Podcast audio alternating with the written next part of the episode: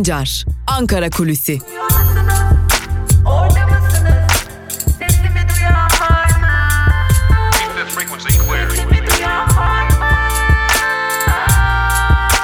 Özgürüz Radyo.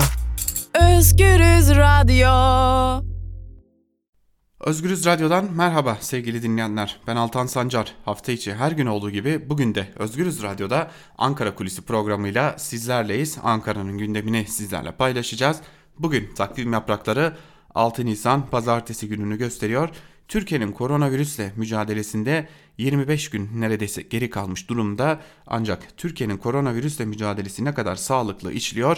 İşte burada çeşitli soru işaretleri bulunuyor. Buradaki en büyük soru işaretlerinden biri de sokağa çıkma yasağı ve genel karantina uygulamasına dair. Artık bir şeyden eminiz ki Türkiye ekonomik koşullar nedeniyle sokağa çıkma yasağı ve genel karantina uygulamasına geçemiyor. Zira artık bir biçimde Türkiye ekonomisinde sermayenin de bu yükü kaldıramayacağını, Türkiye ekonomisinin bir aylığına dahi olsa kendi emekçilerini, işçilerini işe göndermeme durumunda ne onların yükünü karşılayabileceğini ne de ekonominin bu yükün altından kalkabileceğine dair herhangi bir veri bulunmuyor. İşte bundan dolayı da sokağa çıkma yasağı uygulanamıyor Türkiye'de. Muhalefet özellikle Halkların Demokratik Partisi, CHP, İyi Parti gibi kesimler yine sağlıkçılar, virologlar, uzmanlar genel bir karantinanın kesin ve kaçınılmaz olduğunu belirtiyorlar. Peki şimdi muhalefetin bu çağrılarına karşılık e, yandaş medyadan ne gibi sesler yükseliyor? Bunlar muhalefetin e, oyunları muhalefet FETÖ'cülerle işte PKK'lilerle, DHKPC'lilerle, terör örgütleriyle, dış miraklarla işbirliği yaptılar. Bir sosyal patlama yaşansın istiyorlar bunun için sokağa çıkma yasağının ilan edilmesini ve Türkiye'nin sosyal patlamada e, aslında iktidarın değişmesini amaçladıklarını belirtiyorlar. Hatta bunu daha ileri götürenler e, insanları sokağa çıkma yasağı ilan edilsin, genel karantina ilan edilsin diye çağrı yapanları darbecilikle suçlayanlar da bulunuyor yandaşlar arasında. Muhalefet ise bunlara aslında şöyle cevap veriyor. Bunlar iktidarın artık ne kadar köşeye sıkıştığını gösteriyor. İktidar Türkiye'nin kasasını o denli boşalttı ki artık geldiğimiz aşamada sokağa çıkma yasağı ilan edemediği için Türkiye'nin halk sağlığı için yapılan çağrıları darbecilikle eşdeğer tutuyor diyorlar. Dün biliyorsunuz e, özellikle gündem değiştirmeye yönelik hamleler de vardı. İçişleri Bakanı Süleyman Soylu sosyal medya hesabından Twitter'dan bir açıklama yapmıştı. E, CHP'li Özgür Özel'i hatta grup başkan vekili CHP'nin Özgür Özel'i sizler CHKPC'den aldığınız talimatla grup yorum üyesi Helin Böle'yi hastaneden kaçırdınız işte bu yüzden öldü demişlerdi. Biz de Özgür Özel'le konuştuk. Özgür Özel'le sorularımızı yönelttik. Süleyman Soylu durduk yere neden bu açıklamayı size yöneltti, neden böyle bir suçlamayla karşınıza geldi diye sorduk. Bunlar tamamen iktidarın gündemi değiştirme çalışmaları. Zira iktidar alamadığı önlemlerle Türkiye'de can kayıplarının attığını ve hala 20 ile 65 yaş arasındaki insanlara sokağa çıkın, işe gidin, para kazanın, vergi ödeyin, bizde para yok, bize bağış yapın, biz de size yardımcı olalım gibi çağrılar yaptığını ve bu nedenle zorda kaldığını işte bu nedenle de hükümetin gündem değiştirme hamleleri yaptığını belirtiyorlar ve CHP olarak bu tarz tartışmalar yerine Türkiye'de halk sağlığına yönelik tartışmaların içerisinde olacaklarını ve bu noktada kurulan tuzaklara düşmeyeceklerini iletti Özgür Özel'de. Evet iktidarın bu yönlü hamleleri öyle görünüyor ki böyle devam edecek sevgili dinleyenler. Artık komplo teorileri hangi aşamaya varacak bunu da ilerleyen günlerde göreceğiz. Öte yandan büyük şehirlerden kaçanların gittiği kasabalar var sevgili dinleyenler. Özellikle sahil kasabaları var. Biliyorsunuz Muğla, Balıkesir, Aydın, İzmir'in kasabaları, Antalya'nın kimi kasabaları çok riskli bölgeler haline geldi. Aslında e, virüsün risksiz atlatılabileceği bölgelerdi bunlar ancak e, virüsten kaçma e, tırnak içerisinde söylüyoruz tabi bunu bir ironi anlamında virüsten kaçan insanların buralara akın etmesiyle birlikte buralarda ciddi bir nüfus yoğunluğu oluşmaya başladı. Hatta o gidenler arasında pozitif vakaların tespit edildiği de belirtiliyor. Gittikleri yerlerde tedavi altına alındıkları da belirtiliyor. E, işte bu konuyu da sorduk. E, çeşitli belediyeleri arayarak yine o illerdeki hastaneleri ve il sağlık müdürlüklerini arayarak bunları sorduğumuzda Evet ciddi bir nüfus yoğunluğu var. Örneğin Bodrum'a neredeyse bir haftada 100 bin insan geldi. Ancak Bodrum'daki hastaneler böylesi bir vakayı kaldırabilecek durumda değiller diyorlar. Ve bunun çok büyük bir risk olduğunu sadece kendilerini değil sağlık sistemini değil o ilçenin sakinlerini o illerin sakinlerini de büyük risk altına attıklarını belirterek daha net kısıtlamalar getirilmesini ve çok daha sert tedbirler alınmasını istiyorlar özellikle sahil kasabaları için sevgili dinleyenler. Tabi burada araya girerek küçük bir yorum yapmak gerekiyor. Ee, bu kaçışlar bencilliğin de büyük bir göstergesi sevgili dinleyenler. Bana bir şey olmasın, sevdiğim 3-5 kişiye bir şey olmasın, benim gittiğim yerde kimin canına malına ne geliyorsa gelsin benim umurumda değil bencilliği bunlar. Bu bencilliklerden kaçınmak gerekiyor. Zira biz ne olursa olsun iktidar eksik, ol eksik olabilir mi mücadelede ki eksik bunu biliyoruz. Ama bizler ne olursa olsun bu mücadelede hep birlikte olmak zorundayız. Dayanışmayı kendimiz örgütlemek zorundayız ve asla ama asla birbirimizden uzak durmamak zorundayız ve birbirimize tutunmak zorundayız. Şimdi e, sosyal izolasyon diyoruz. Sosyal izolasyonda başarı düzeyi nasıl sorusunu da yanıtlayalım. Hafta sonunda sosyal izolasyonda başarı sağlanıyor. Özellikle pazar günlerinde bir takım başarılar sağlanıyor. Tabi burada bu başarının sağlanmasındaki en önemli etken işe gidişlerin azalması. İşe gidişler azaldığı için devlet daireleri ve özel sektörlerin büyük bir bölümü cumartesi ya da pazar ya da hem cumartesi hem pazar izinli oldukları için sosyal izolasyonda bir başarı sağlanıyor. Ancak iş hafta içine döndüğünde ki bugün pazartesi sizler de çıkıp bakabilirsiniz. Toplu taşıma araçlarında yoğunluklar yaşanmaya başlanıyor ve yine caddelerde yoğun bir araba trafiği oluşuyor. Buradaki esas konu şu sevgili dinleyenler. Evet Taksim Meydanı boş. Evet Taksim Meydanı'na turistler gitmiyor, gençler gitmiyor. Ama başka yerlerde insanlar gezmeye, tozmaya devam ediyorlar. Çünkü o gezme tozmanın adı eğlence değil, iş sevgili dinleyenler. Sosyal izolasyon hafta sonu başarılı Türkiye'de %15'lere hatta onlara kadar düşüyor kimi şehirlerde sokağa çıkma oranı. Ancak hafta içi geldiğinde bu oranlar illere göre 35, 40, 50 hatta 60'lara ulaşabiliyor ki bu ciddi bir rakam ve bu da izolasyonun sağlanmadığını, Sağlık Bakanlığı'nın da dediği gibi virüsün kontrol altına alınmasını riske atan faktörler olarak duruyor. Ve son bir bilgi daha aktaralım sizlere. Ee, özel hastanelerle ilgili bu bir, bir bilgi bu da sevgili dinleyenler. Özel hastaneler özellikle kar edemiyoruz. Artık hastalar hastaneye gelmiyor. Koronavirüs korkusuyla hiç kimse hastaneye gelmiyor gibi gerekçelerle adım adım personel eksiltmeye başladılar. Temizlikçiler, hasta bakıcılar, hemşireler ve diğer teknik personeller bittikten sonra yani en asgari düzeye indirildikten sonra Şimdi de belli başlı noktalarda doktorların işlerine son verilmeye başlandı özel hastanelerde. Bu da virüsle mücadeleyi büyük bir riske atacak durumda. Pandemi hastanesi ilan edilmeyen hastaneler artık neredeyse tırnak içerisinde söylüyoruz bunu çünkü onlar burayı bir ticarethane olarak görüyorlar. Sinek avlıyorlar ve tam da bu nedenden dolayı artık e, neredeyse boşa hizmet veriyoruz algısına kapılarak sağlık personeli sayısını giderek azaltıyorlar, işsiz bırakıyorlar. Ve tam da bu durum değerli dinleyenler Türkiye'de pandemi hastanesi ilan edilen hastanelere diğer hastaların yığılmasına neden oluyor ve bu durumda ilerleyen günlerde sağlık sistemindeki önemli bir diğer sorunun ortaya çıkacağına önemli işaretleri göz önüne getiriyor diyelim ve Ankara kulisini burada noktalayalım. Bizler gün içerisinde haber bültenlerimizde dünyadan ve Türkiye'den önemli haberlerle karşınızda olmayı sürdüreceğiz. Ve tabi bugün Özgürüz Radyo'da Ragıp Duran olacak. Ragıp Duran tarih, coğrafya, medya programıyla Özgürüz Radyo'da karşınızda olacak.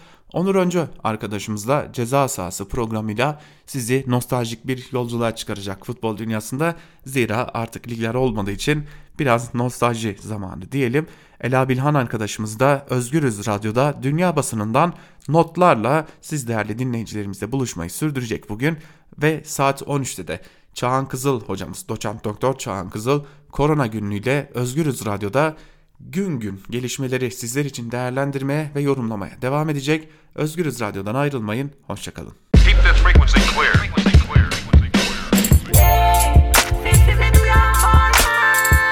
Altan Sancar, Ankara Kulüsi.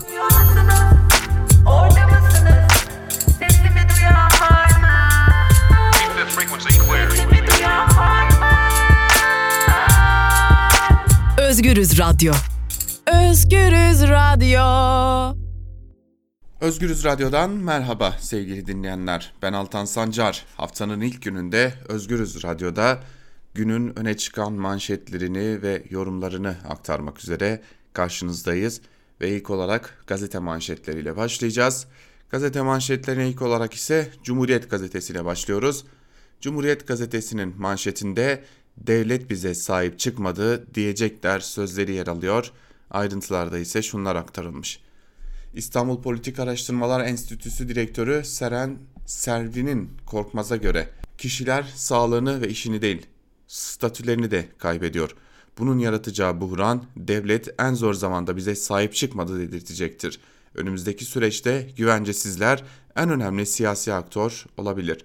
Vergi uzmanı Doktor Ozan Bingöl gelirini, işini, aşını kaybeden ve kaybedecek birçok yurttaşımız olacak. Devletin gelir kaybına, kaybına uğrayan ve gerçek sahiplerine nakdi destek sağlaması kaçınılmaz. Durum tavsiye kararları ile idare edilebilecek durumda değil. Türkiye toplumu bir mükemmel kasırgaya hazırlıksız, beceriksiz, kapitalist realiteyi anlamaktan uzak, dini bir hakikat rejiminin tutsal kadronun yönetiminde ve ülkede muhalefet var mı sorusuyla yakalandı. Geleceğe ilişkin iyimser olmak zor diyor. Bir diğer isim olan Ergin Yıldızoğlu ise manşetin ayrıntılarında sevgili dinleyenler. Dünya sağlık sistemini sorguluyor başlıklı bir diğer haberi aktaralım sizlere. Dramatik düşüş virüs kapitalist ülkelerdeki sağlık sisteminin yetersizliğini ortaya koydu. 1980'de Fransa'da her bin kişiye 11 hastane yatağı düşüyordu. Eylül'de 6'ya indi. 1970'te ABD'de 1000 kişi başına düşen 7.9 hastane yatağı 2010, 2016'da 2.8'e geriledi. Parola her yerde aynı. Maliyetler asgariye çekilsin. 2008 kriz uygulamaları çalışan ve kamu için kemer sıkma politikası şeklini aldı. Daha az yatak mı dediniz? Evet. Çünkü bankaların kurtarılması gerekiyordu. Çünkü bugünkü kırılma gidişatı tersine çevirebilir mi? Evet.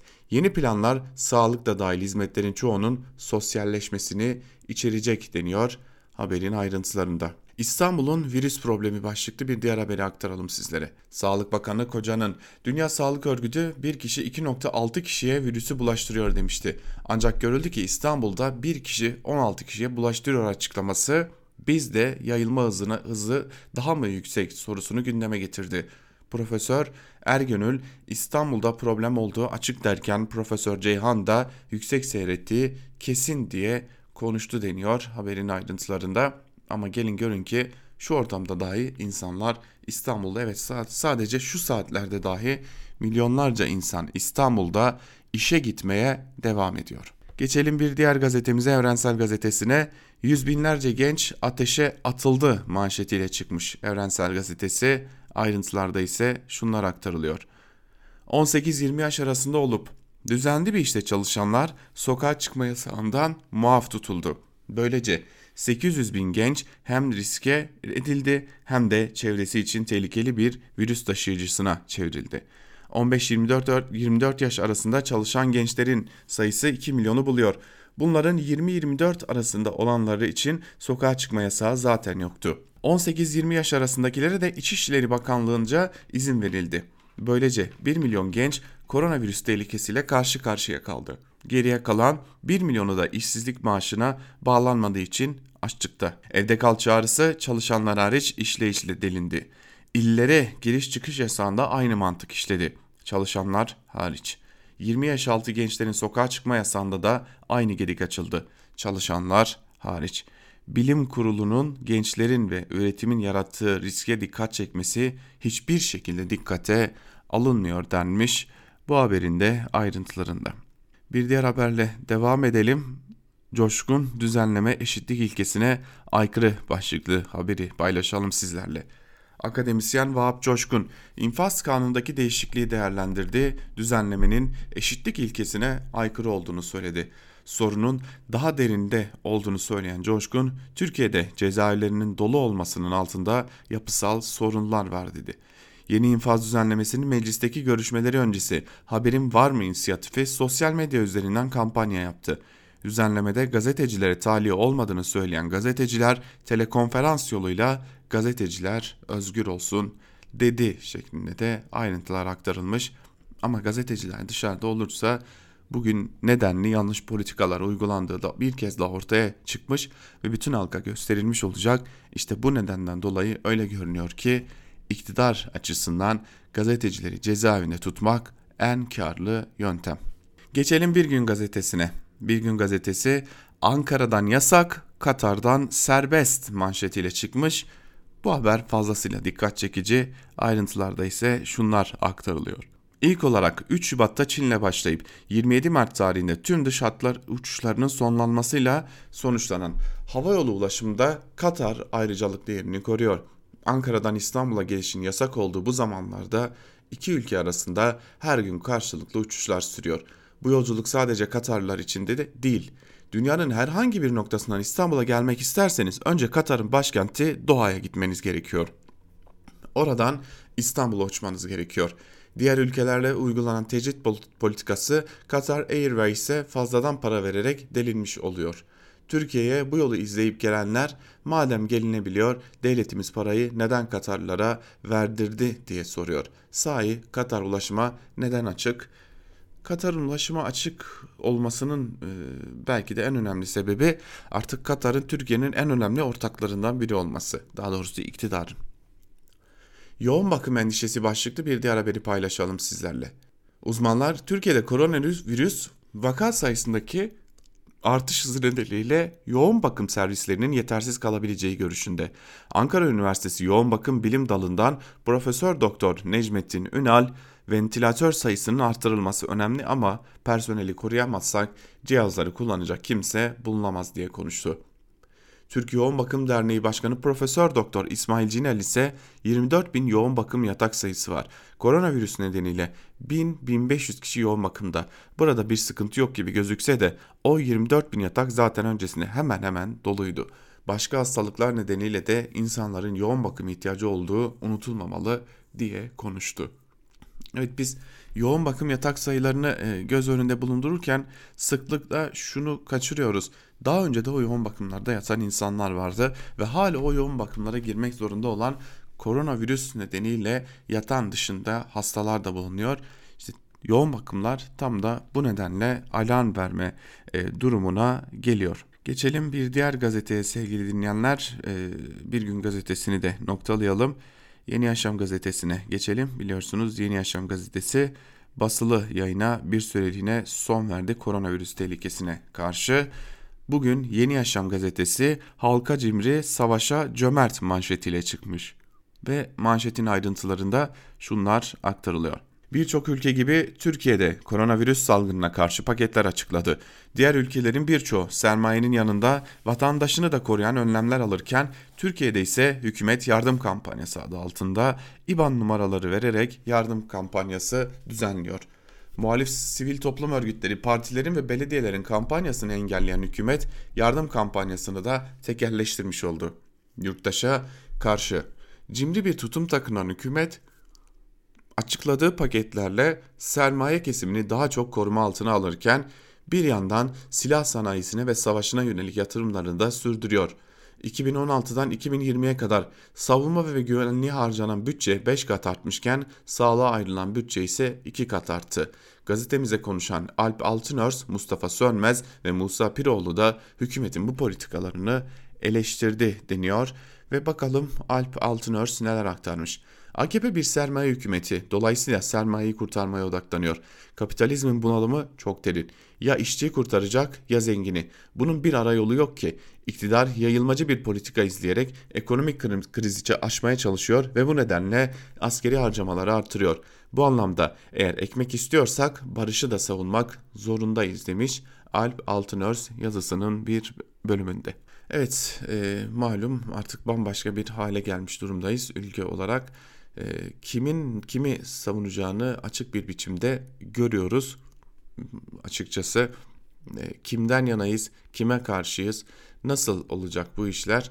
Ee, özellikle de e, işçi mi, sermaye mi, sermaye mi korunmalı, işçi mi korunmalı ikileminde gezip duruyor insanlar. Tabi hükümetin ise tavrı kesin. Ben sermayeyi korurum noktasında. Geçelim Sözcü gazetesine. Sözcü gazetesi Meral Hanım'ın evdeki yardımcısında koronavirüs çıktı sözleri yer alıyor. Ayrıntılar ise şöyle. İstanbul'daki evinde eşiyle birlikte kendisini izole eden Meral Akşener yardımcımın testi pozitif, benim testim ise negatif çıktı dedi ve ekledi. İlk virüs vakası açıklandığında Tekirdağ'daydım. Hemen Ankara'ya döndüm. Ben ve yakın ekibime koronavirüs testi yapıldı. Sonuçlar negatif çıktı. O zamandan beri evde kalıyorum. Evimizde 20 yıllık sigortalı çalışan yardımcım Covid-19 belirtileri gösterince hastaneye götürüldü. Yapılan test pozitif çıktı. Biz de yeniden test yaptırdık. Sonuçlar yine negatif çıktı. İktidarın salgın krizi yönetimindeki acemiliğinin bedelini herkes ödüyor. Halkın derdinden haberleri yok. Ekonomi uçtu dediler. Şimdi devlet vatandaşına IBAN gönderip yardım istiyor şeklinde ayrıntılar aktarılmış. Böylelikle İyi Parti lideri Meral Akşener'in yardımcısının da koronavirüs testinin pozitif çıktığını öğrenmiş oluyoruz. Ancak Akşener için şu an itibariyle bir risk bulunmuyor kendisi açıklamış. Evet Karar Gazetesi'ne geçelim. Sözcü Gazetesi'nin ardından Karar Gazetesi'nin manşetinde bakandan son uyarı sözleri yer alıyor. Ayrıntılar ise şöyle. Türkiye'lerdeki vakada, vakalarda artış seyri sürerken bilim kurulu üyeleri virüsle savaşta ön önemli aşamadayız uyarılarını yaptı. Kritik iki haftada karantinaya uyumun Türkiye'yi ya vehamet ya da başarı ligine taşıyacağını vurguladı. Hala Covid'i kontrol altında tutma imkanımız varken bu kez Sağlık Bakanı 83 milyona seslendi. Bu dönemde izolasyonu sağlamazsak hastalığı kontrol etme şansımız olmaz Virüs yayılımına set çekilebilecek son virajda Sağlık Bakanı Koca bu dönemde temas içinde olan kişileri izole edemezsek hastalığı kontrol etme şansımız olmaz. O nedenle ilk olarak salgını kontrol etmeli sözleriyle topluma mesafe hatırlatması yaptı. ABD'deki Jackson Laboratuvarı'nın direktörü Profesör Doktor Derya Unutmaz da Türkiye'nin virüsün kontrolünde kritik süreçte bulunduğunu vurguladı. Şimdi burada iki noktaya dikkat çekmek lazım sevgili dinleyenler. Ee, evet Bakan Koca bir uyarıda bulunuyor. İzole etmemiz lazım. İzolasyonun iki yolu vardır. Ve ya günde 100 bin 200 bin test yaparsınız ve toplumun içerisinde bulunan hastalı herkesi çekip çıkarırsınız ve giderek bu sayı düşer. Bizim günlük test kapasitemiz şu an çıkabildiği nokta 20 bin. Demek ki biz günde 20 bin test yapabiliyoruz. Bu ilerleyen günlerde Bakan Koca'nın açıklamasına göre 30-35 bin bandına yükselecek. Ancak 83 milyonluk bir ülkede 30 bin test çok düşük bir rakam. Bu yüzden bizim hastalıkları teker teker hızlı bir şekilde tespit edip onları toplumun dışına alma ihtimalimiz bulunmuyor. Kaldı ki bulunmadığına dair e, bugün haber bültenimizde önemli bir habere de yer vereceğiz.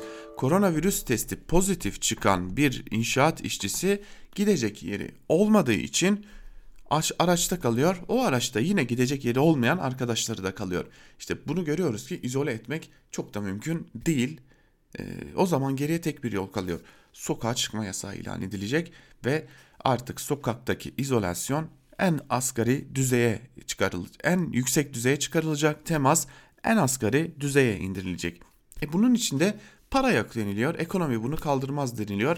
Hatta sokağa çıkma yasağı ilan edilsin diye çağrı yapanlara darbecilik, FETÖ'cülük, yok PKK'li, yok şu, yok bu. Her türlü akla hayale gelme suçlama yöneltiliyor. E bunu yapmıyoruz, onu yapmıyoruz. Günde yaklaşık 20 milyon insan işe gidip geliyor.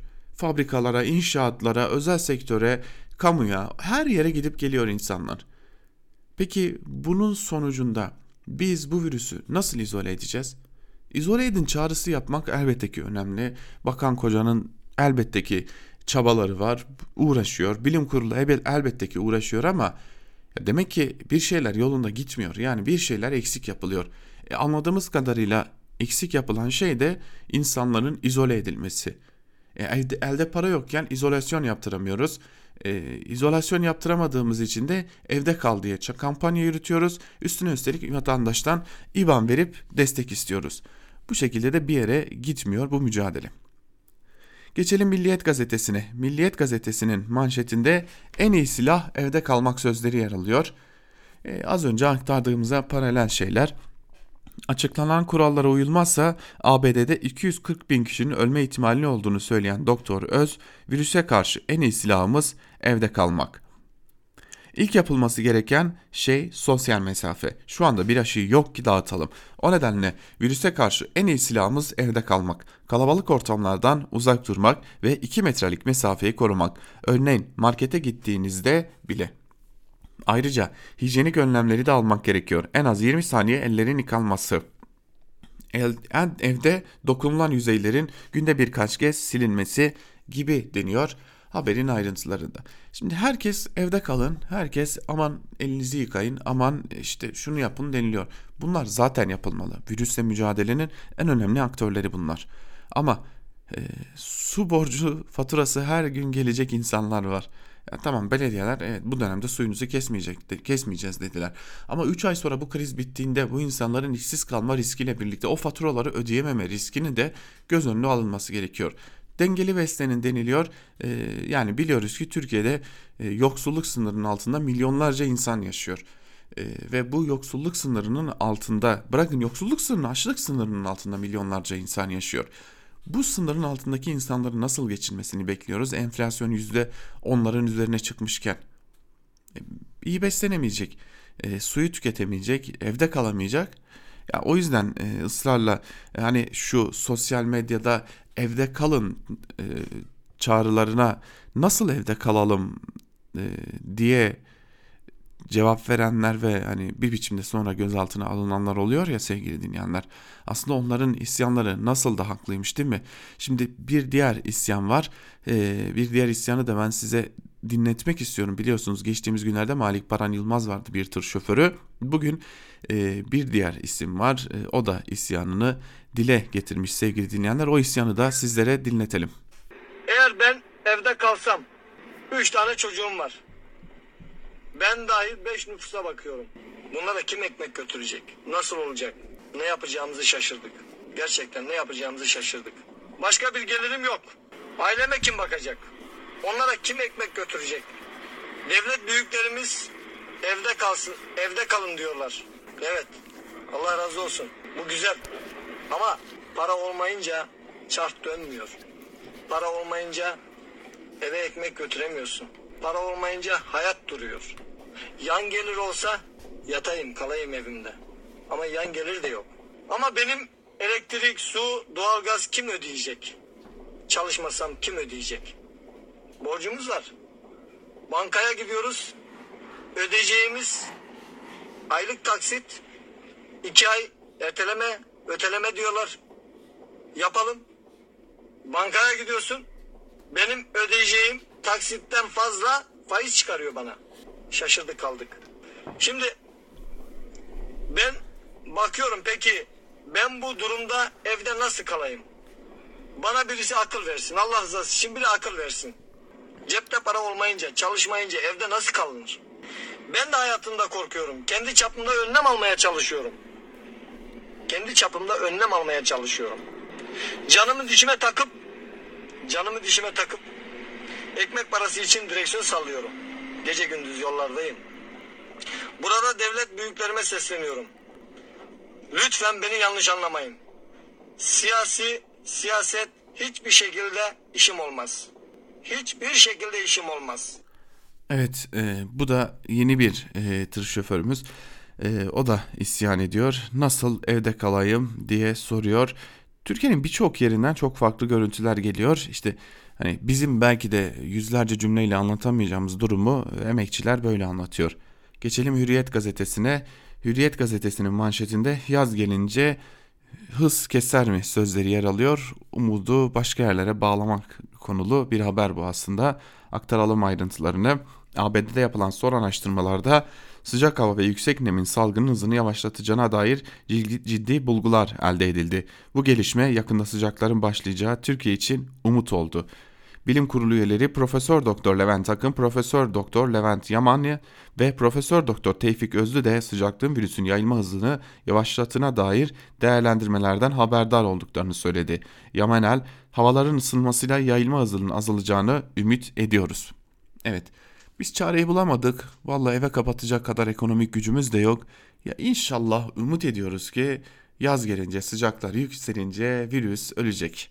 Geldiğimiz durum bu sevgili dinleyenler. Umarız olur. Bu bizim tek isteğimiz. Ama e, bunun olabilmesi için sevgili dinleyenler e, eğer bu gerçekleşsin istiyorsak bizim işimizi şansa bırakmamamız gerekir. Yani virüs yaz gelince duracak. E, o zaman kış gelince eğer virüs bir yerlerde bir bireyde bir bünyede taşıyıcı olarak kalmışsa bu hiçbir şekilde devam edecek diye mi umacağız? Ya da yaz geldi e, bilimsel olarak hiçbir veri olmamasına rağmen yaz geldi virüs yavaşladı haydi Türkiye normal hayatına devam diyerek çok başka bir tabloyla karşı karşıya kalmamıza neden mi olacak? Geçelim Sabah gazetesine. Sabah gazetesi teması kesemezsek kontrol zorlaşır manşetiyle çıkmış. Ayrıntılarda ise şunlar aktarılıyor. Pozitif vaka temaslarının taranması konusunda hızlı dikkat etmeliyiz. Hastalığı kontrol edebilir olmalıyız. Gelen hastaya erken dönemde hızla tanı koymalıyız. Duruma göre ya hastaneye yatırmalı ya da evinde izolasyonu sağlamalıyız. Tanı ve tedavide gecikme yaşanmamalı. Özellikle sağlık çalışanlarının koruyucu maske ve ekipmanları konusunda asla bir sorun olmamalı. Entübasyon safhası ne kadar uzatılabilirse bu dönem kolay atlatılabilir diyor Sağlık Bakanı Fahrettin Koca sevgili dinleyenler. Bir an bir muhalif konuşuyor sandım ama bunu söyleyen bir Sağlık Bakanı ama Sağlık Bakanı bunlar için alınması gereken tedbirlerin neler olduğuna hiçbir şeye de değinmiyor. Tedbirlere uyarsak bayramda hayat normalleşmeye başlar başlıklı bir haberi de aktaralım sizlere. Profesör Doktor ki bilim kurulu üyesi İlhami Çelik koronavirüsle ilgili merak edilenleri yanıtlıyor. Rakamlar bilim kurulunun beklentilerinin üstünde değil. Hastalığın bu ayın 3. safhat haftasında zirve yapıp inişe geçme olasılığı yüksek. Tedbirlere uyup havanın da sıcak gideceğini varsayarsak Ramazan bayramında hayatın normalleşmeye başlayacağı kanısındayım. Hastanelerimiz 20 kat başvuruyu karşılayacak kapasitede denmiş haberin ayrıntılarında. Yani ben de buradan şunu anlıyorum sevgili dinleyenler. Ramazan bayramında öyle ya da böyle bizim bu hayatı normale çevirmemiz lazım. Çünkü bu hayatı normale çevirmezsek e, büyük bir ekonomi sıkıntı, ekonomik sıkıntıyla baş başa kalacağız anlamını da çıkarmak gerekiyor. Kaldı ki hastanelerin 20 kat başvuruyu kaldıracak düzeyde olup olmadığını da e, hepimiz tam anlamıyla bilmiyoruz. E, ama umarız gerçekten öyledir ve e, bunu test etmek durumunda bile kalmayız. Sabah gazetesini de noktalayalım hızlıca Yeni Şafak'a geçelim. Yeni Şafak'ın manşetinde Avrupa 1945'e döndü sözleri yer alıyor. Ayrıntılarda ise şunlar aktarılmış. Koronavirüs salgını Avrupa'da sağlık sistemiyle birlikte ekonomileri de yıkıyor.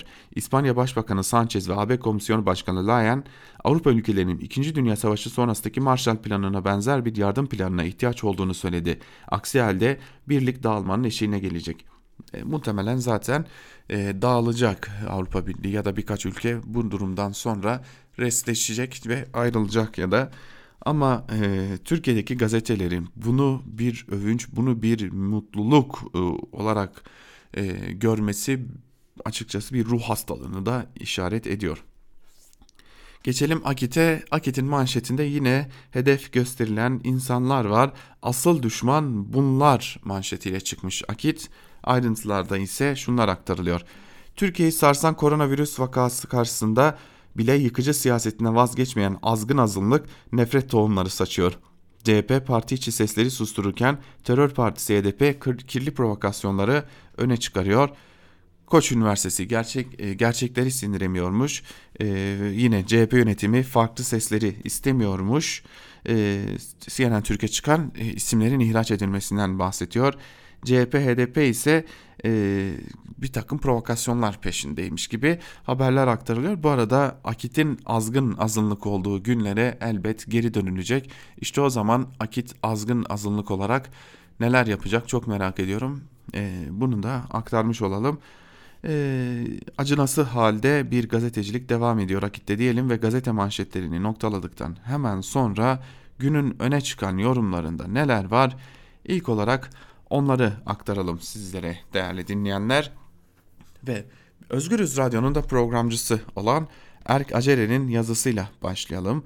Erk Acere'nin Bir Gün gazetesindeki yazısını siz değerli dinleyicilerimizle paylaşalım. Muhtaç halk belediyelerden medet umuyor, yardım çağrıları %78 arttı başlıklı yazının bir bölümünde Acerer şunları aktarıyor. Emekçi memur, tarım işçisi sokakta olmaya devam edecek. Her 18-20 yaş arasındaki kişinin denetlenme imkanı da yok. Dolayısıyla gençlerin geriye kalanlarının da sokakta bağını ki esnek tutması muhtemel. Erdoğan salgın açıklamalarında tedbirlere geçmeden önce mutlaka ihracat ve üretimin önemini vurguluyor. Açıkça yaşamı işin gerisine itiyor. Covid-19 Türkiye'de sosyal devlet diye bir kavramın olmadığını, halkın sahipsiz bırakıldığını anlatmakla kalmadı. Kitlelerin sadece bir oy potansiyeli ya da müşteri olarak görüldüğünü de ortaya koydu. İktidar ölümüne çalışın, çarkın dönmesi için para lazım diyor. Öte yandan en küçük hizmeti bile bedelsiz sunmuyor, maske satıyor. Keşke bunlarla sınırlı olsa. AKP saray ve aparatları hizmet vermediği gibi hizmet vermeye çalışana da politik sahiplerle mani oluyor. Kamuoyu İstanbul, Ankara belediyelerinin yardım hesaplarının bloklanması, İzmir Büyükşehir Belediyesi'nin sağlıkçılara tahsis ettiği yurdun AKP'li Profesör Doktor Nüket Hotar Göksel tarafından reddedilmesi gibi skandalları ibretle izliyor. AKP güvenin başka yere kaymasını ve bunun artarak sürmesini ise engelleyemiyor. İBB Beyaz Masa 153 çağrı hattına gelen yardım talepleri halkın ne kadar muhtaç durumda olduğunu anlatıyor. Ayrıca beklentilerini karşılayamayacağını anladığı iktidardan daha da uzaklaşıyor. Sosyal yardım talepleri Mart ayı ve Nisan başında Şubat ayına göre günlük %78 oranında arttı. 1 Mart 22 Mart verilerine göre günlük ortalama yardım çağrısı 41.544'tü. Nisan ayında doğru bu ortalama yükseldi ve 22 Mart tarihinden sonra 72.626 oldu. İBB çağrıları halkın duygu durumu ile ilgili verileri de ortaya çıkardı. Toplum psikolojik destek arıyor. İBB bünyesinde çalışan psikologlar 25 Mart süreci başlayan 0212 444 44 49 çift 0 psikolojik destek hattı kapsamında 3220 görüşme yaptı. İşin en ilginç yanı İstanbul dışındaki 73 ilden de çağrılar geldi. Bir diğer önemli başvuru ise sağlık çalışanları ile ilgili. 30 Mart 2020'de başlatılan konaklama desteği internet, sosyal paylaşım siteleri, çağrı merkezi ve WhatsApp üzerinden yapılabiliyor.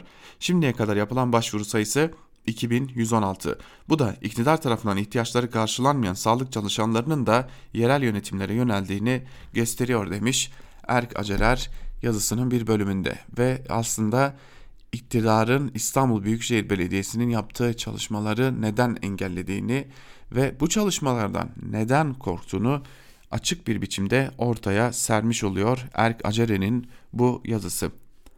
Devam edelim bir diğer yazıya geçelim değerli dinleyenler. Bir diğer yazımız ise Karar Gazetesi'nden Yıldıray Oğur'a ait. Oğur'un yazısını da siz değerli dinleyicilerimizle paylaşalım. Bu konu bu bunu bize virüs yapmış olabilir mi diye soruyor yazısının başlığında ve bir bölümünde şunları aktarıyor Yıldıray Oğur. İddialar o kadar ileri gitmiş. Bir ilaç şirketi tarafından geliştirilen virüsün zombilere benzeyen karakterlere dönmesi üzerine kurulu Resident Evil adlı video oyunundaki ilaç şirketi The Umbrella Corporation'ın logosuyla Wuhan'daki enstitüsünün logosunun aynı olduğu bile iddia edilmişti. İran ve Çin'de ise tam tersi iddia ediliyor. İran'da doğrudan Hamaney çıkıp ABD bu virüsü virüsü üretmekle suçlanıyor. Böyle bir suçlama varken hangi akıl Amerikalılara güvenip onlardan ilaç ister?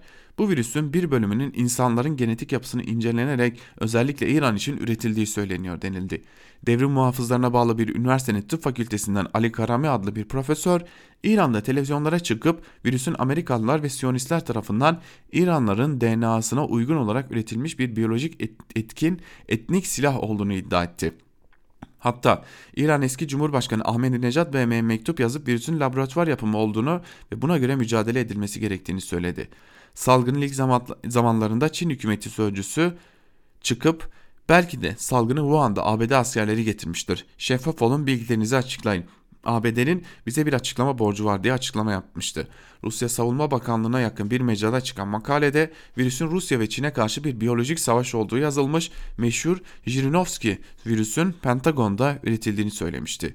Rus devletinin İngilizce sitesi Sputnik'te çalışan çıkan bir haberde virüsün Rusya ile ilişkileri kötü olan Baltık ülkesi Letonya'da üretildiği Çin tarafından Hong Kong'daki göstericiler üzerinde, Fransa tarafından sarı yelekliler üzerinde ve İtalya tarafından da nüfus planlaması için yaşlar üzerinde kullanıldığı iddia edilmişti.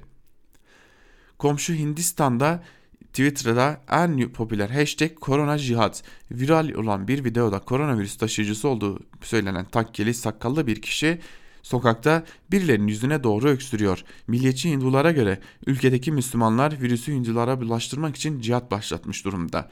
Bir Hintli parlamentere göre virüsten korunmanın yolu Hindular gibi namaste ile selamlaşmak, Müslümanlar gibi selamun aleykümle selamlaşırsan ağızdan çıkan tükürüğün yüzünden virüs kapabilirsin. Mısır'da da benzer teoriler var. Virüsün ABD'nin Arap dünyasına bir saldırısı olduğunu savunanların olduğu gibi baharat yiyen, kirli su içmeye alışmış Mısırlıların virüse karşı bağışıklık kazandığını iddia edenler de var. Sadece dindarlar değil, laik ideolojik pozisyonlar da kendi meşreplerine göre virüsü açıklıyor. Bazı PETÖ üyelerine göre virüsün sebebi aşırı et tüketimi, çevrecilere göre dünya kaynaklarını tüketmemiz, sosyalistlere göre neoliberal politikalar, liberallere göre Çin'in otoriter rejimi, bütün dünyadaki antisemitiklere göre muhakkak bu işin arkasından da Yahudiler çıkacak. 2017'de bir küresel virüs salgını tehdidine dikkat çeken TEDx konuşmasında virüs yüzünden virüsün arkasında yine bir insan nesli yaratma projesi ve Bill Gates'in olduğuna inananları Gates Vakfı'nın koronavirüse karşı açı çalışmalarına milyar dolarlık bağış yapması bile durduramıyor dünyanın görece daha eşit refah seviyelerinin birbirine yakın siyasi saflaşmaların sol ve sağ gibi daha belirli ve anlaşılır olduğu, nüfus hareketlerinin fazla olmadığı bir dünyada yaşamış insanlardan bahsediyoruz. Şimdi bildikleri dünyadan geriye pek bir şey kalmadı. Çin'de ortaya çıkan bir virüsün milyarlarca insanı evine kapatması gibi karmaşık hakikatleri anlamak yerine reddetmeyi, kendilerine eski paradigmalardan, bilindik referanslardan alternatif gerçekler inşa etmeyi tercih ediyorlar diyor Yıldıray Oğur yazısının bir bölümünde açıkçası büyük bir komediyle karşı karşıyayız. Özellikle virüse karşı üretilen bu teoriler söz konusu olunca. Bir diğer yazıyı aktaralım sizlere. Ee, yine Bir Gün gazetesinden Güven Gürkan Öztan'ın yazısını sizlerle paylaşalım. Gürkan Öztan ise yazısının başlığında iktidarın nazarında yurttaş değil müşteriyiz başlığını ve yer vermiş ve bir bölümünde şunları aktarıyor. Sağlık krizinin sosyal yükünü azaltmak isteyen bir iktidar CHP'li belediyelerin bağış kampanyasında zerre kadar rahatsızlık duymazdı. Hatta bu süreçte oluşabilecek toplumsal tetkiyi dizginleyecek olumlu bir adım olarak görürdü. Ancak iktidar bloğu o kadar uzun zamandır akıl ve izandan uzak ki yardım toplanacaksa sadece ben toplarım tavrı dışında bir siyaset geliştiremiyor. İktidar sayesinde semiren, kamu ihaleleriyle zenginleşen şirketler sırasında ilk ona giren yandaş sermayenin göstermelik bağışlarına bakmayın siz. Koskocaman bir ülkeyi asgari ücretle çalışanlar sırtlıyor.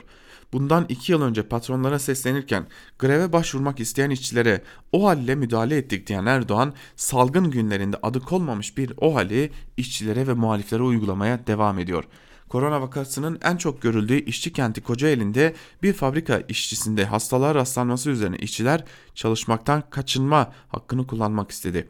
Karşılarında valilik genelgesini buldu. Hükümet salgın yüzünden panikleyen ve korkan yurttaşa müşteri gibi davranması da cabası. Yurttaşın gözünü hala ihracat rakamlarıyla boyayıp aslında ülkenin çok iyi durumda olduğuna ikna etmeye çalışıyor. Kapanan iş yerlerini işini kaybeden yüz binlerce insanı görmesin, krizden güçlenerek çıkma mas masalıyla uykuya dalsın istiyor. Kamu sağlığını korumak devletin görevi. İktidar çıkıp bundan sonra maskesiz çarşıya pazara çıkılmayacak. Toplu taşıma binilmeyecek diyor. Bu zamana kadar aklınız nerede diye sormaktan vazgeçtik diyelim. Böylesi bir karar alan hükümetten ne beklersiniz? Her hanede dışarı çıkmaya mecbur olanlara ücretsiz maske dağıtmasını. Fakat seçim zamanı kahve dağıtan iktidar o maskeyi satmayı vaat ediyor.'' 18 yıllık iktidarında ilk kez bir krizin sorumlusu olarak herhangi bir düşmanı işaret edemeyen Erdoğan zorda. Fakat meclisteki muhalefet patinaj yaptığı için oyun bilindiği şekilde oynanmaya devam ediyor. Yavaş, İmamoğlu ve Soyer'in çabaları hem çok kıymetli hem de çok öğretici. Yalnız bu ölçekteki bir kriz sadece belediye başkanlarının can haraç çalışmasıyla atlatılamaz diyor Güven Gürkan Öztan da yazısının bir bölümünde. Hemen bir diğer yazıya geçelim değerli dinleyenler. E, Sözcü gazetesine uğrayacağız. Sözcü gazetesinden Murat Muratoğlu'nun Berat Albayrak'ı en çok benim sevmem başlıklı yazısının bir bölümünde şunları aktarıyor Murat Muratoğlu. İki hafta önce ben beklenti olarak Türkiye ekonomisinde şu an için bir risk görmüyorum dedi Berat Albayrak. Harika beklentiydi. Risk görmüyorsa neyin önlemini alacaktı ki? Zamanın amiral gemisi şimdinin saltanat kayığının yönetmeni çıktı. Hazine ve Maliye Bakanı Berat Albayrak bu virüs işini ta en baştan çok ama çok ciddiye aldı diye yazdı. O almadım diyor, bu aldı diye ısrar ediyor. Acaba ironi yapıp dalgasını mı geçiyor? Yok ki o kapasite. Kesmemiş olacak ki piyasalara bakıyorum. Sakin, panik havası yok. Sükunetli bir bekleyiş var diye devam etti. Tabi piyasalara nereden baktığını söylemedi. Jeneriklik bir sevgi gösterisiydi. Adeta çıtayı yükseltti. Bu mu piyasanın bozulmamış hali? Peki bundan milletin haberi var mı? Sağ insanların sokağa çıkmadığı ortamda nasıl bir panik havası bekliyor? Oradan oraya koşacak insanlar mı hayal ediyor? Vatandaşta panik olacak para mı var sanıyor? Ne yapacaklar? Yazar kasa mı atacaklar? Demokrasi, adalet askıda. Bırakın yazar kasayı tweet attı diye hapiste yatanlar var.'' Ne alakaysa yazıyı okuyunca nedense aklıma dondurma reklamı geldi bir anda. Kızgın kumlardan serin sulara. Hani öyle dondurmayı kaplayan çikolata çıtır diyordu filan ya. Esas ekonomiyi bir yerde yaz aylarına görelim bakalım. Milyonlarca işsizlik kapanan dükkanları iflas eden şirketleri sağ sayalım. Lütfen dondurmaları eritmeyelim. Daha hızlı çalışalım en çok kimin sevdiğini de hemen bulalım diyor Murat Muratoğlu ve aslında e, çizilen o toz pembe tabloyu da bir biçimde dağıtıyor yazısının bir bölümünde. Şimdi bir de infaz yasamız var biliyorsunuz. Mecliste gelecek bugünlerde genel kurula inecek. Buna dair de T24'ten Murat Sabuncu bir yazı kaleme almış ve şunları aktarıyor. Siyasi mahkumlar gazeteciler hapiste kalacak görüşün bile imkansız hale geldiği günlerde öyle mi? Başlıklı yazısının bir bölümünde Murat Muratoğlu da şunları kaydediyor. 4 milyonu aşkın işsizi borçla ödenen dönen işletmeleri risk algısında ilk 5'te yer almasıyla tekleyen ekonomisiyle savaş ve kavga üzerine kurulmuş tek dost bırakmamış dış politikasıyla siyasetçiden gazeteciye, sivil toplumcudan avukatlara, iktidara yakın durmayanları tek tek tutuklayan, mahkum eden yargı sistemiyle uzun süredir bir krizin içindeydi Türkiye. Her biri için uzun uzun konuşup yazabiliriz. Ben şu an en acil olanından bahsedeceğim. İnfaz yasası ya da örtülü haftan. Yarın yani salı günü Meclis Genel Kurulu'na geliyor. Meclis Adalet Komisyonu'ndan geçen şekliyle çoğu tutuklu, düşünce suçluları, siyasi suçlular, gazeteciler bu düzenlemeden yararlanmayacak. Avukat Akın Atalay tweetlerinde durumu şöyle özetliyor. Hani adam öldürme, cinsel dokunulmazlığa karşı suçlar, uyuşturucu imal ve ticareti suçlarını yararlandırmıyoruz diyorlardı ya.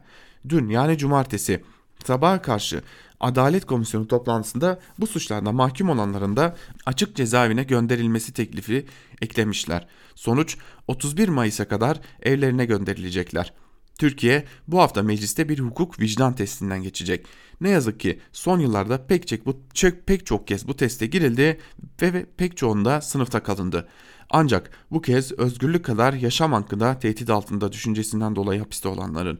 Üstelik gözden kaçırdığımız, dikkate almadığımız bir önemli konu daha var. Hapistekinin oksijeni haftada bir aile ziyaretidir. O günün hayaliyle yaşar. Tabi aileleri de. Peki şehir sınırlarının kapatıldığı, ulaşımın olmadığı koşullarda bu insanların tek oksijeninin de kesileceğinin farkında değil misiniz?'' Çoğu yaşadığı şehirlerden kilometrelerce uzağa taşıdığınız siyasi mahkumlar hem kişiye ve topluma karşı suç işleyenler bırakılırken içeride kalacak hem de yakınlarıyla görüşmeleri imkansız hale gelecek ve biz rahat rahat hayatımıza devam edeceğiz öyle mi diye soruyor yazısının bir bölümünde Murat Sabuncu. Devam edelim değerli dinleyenler bir diğer e, bu konuya dair yazıyı sizlerle paylaşalım. E, bunun bu yazı ise Mehmet Yılmaz'a ait yani koronavirüs konusuna dair bir diğer yazı Mehmet Yılmaz'a ait Erdoğan'ın derdi başarısızlığını örtmek başlıklı yazının bir bölümünde Mehmet Yılmaz şunları aktarıyor. Şu anda hepimiz bir salgın hastalık tehdidi altında yaşıyoruz. Cumhurbaşkanının kafası hala kutuplaşma peşinde. Bugüne kadar siyaset yapma tarzına bakarsak tek bildiğinin de zaten bu olduğunu söyleyebiliriz. Bu ülkede yaşayan herkes salgının yurt dışından geleceğini biliyordu. Bunların içinde ABD'den gelenlerin olması da normal, Avrupa'dan gelenlerin de, Asya'dan gelenlerin de. Hatta Diyanet İşleri ve Sağlık Bakanlığı'nın ortak aymazlığı nedeniyle Umra ziyareti sonrası yurda dönenlerin de. İran sınırının kontrol edilememesi nedeniyle virüslü kaç kişinin bu ülkeden geldiğini de bilmiyoruz. Salgın Anadolu'nun birçok yerine bu nedenle yayılmadı mı? Cumhurbaşkanı hala algılamıyor ki bu dünya görüşlerimiz arasında bir savaş değil, ortak bir sorunu yaşıyoruz. Erdoğan sözleriyle hastalıktan toplumun belli kesimini sorumlu tutmaya çalışıyor ama o hızla salgının bu hale gelmiş olmasının sorumluluğunun kime ait olduğunu da altını çiziyor.'' Türkiye tüm tedbirleri alarak hastalığın ülkemize girmesini geciktirmiştir. Bu aynı zamanda salgın karşısındaki beceriksizliğin de itirafıdır. Bu aynı zamanda salgının önünde sonunda Türkiye'ye de geleceğini bildiğinin göstergesidir. Hükümet bu süre içinde yeterli tespitini hazır edip bütün ülkeye dağıtmayı başaramadı. Virüsü ilk hasta tespit edildiğinde bu testleri yapabilen merkez sayısı bütün Türkiye'de 6 idi. Şu dönemde 6 olan laboratuvar sayımızı hafta sonuna kadar 16'ya çıkaracak. Sağlık Bakanlığı 16 Mart'ta bunu söylüyordu. Nitekim 22 Mart'a kadar ancak 20 bin test yapabilmişken testlerin hastanelere dağıtılmasının ardından 4 gün içinde 20 bin test yapılabildi. 4 Nisan itibariyle test sayısı 160 bini bulmuştu ama hala Almanya'nın 8'de biri kadardı. Sağlık Bakanlığı'nın aile hekimlerini yurt dışından gelenleri kontrol ile görevlendirdiği tarih ise 20 Mart. Yani aslında hepimiz için düşündürücü olması gereken virüslü hastaların hangi ülkelerden geldiği değil, o hastaların neden yurda girişlerinde tespit edilip izole edilmediğidir diyor yazısının bir bölümünde ve doğrudan Cumhurbaşkanı'na sözü getirerek şunları söylüyor. Erdoğan da Boğaz'daki sarayında oturmuş milleti millete hastalığın sorumlusu olarak Amerika ve Avrupa'dan gelenleri gösteriyor diyor Mehmet Yılmaz. Son bir yazıyı sizlerle paylaşmak istiyorum sevgili dinleyenler. Hukuksuzluk yasayla derinleşecek başlıklı yazı Sözcü gazetesinden Çiğdem Toker'e ait bir bölümünde şunları aktarıyor.